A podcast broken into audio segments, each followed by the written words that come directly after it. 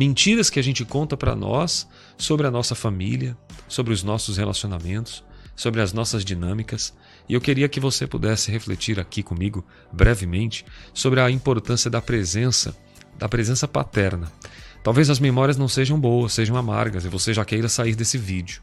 Ou talvez você tenha memórias tão gostosas que já pegou aí uma xícara de chá e está tentando fazer esse bate-papo comigo aqui.